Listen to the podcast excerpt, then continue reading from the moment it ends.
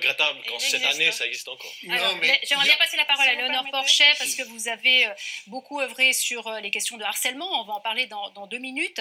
Mais tout d'abord, quand même, revenir sur euh, ce petit reportage qu'on a, a vu quand on voit ces sénateurs ou bien ces présidents des États-Unis qui se permettent des, remarques sexistes.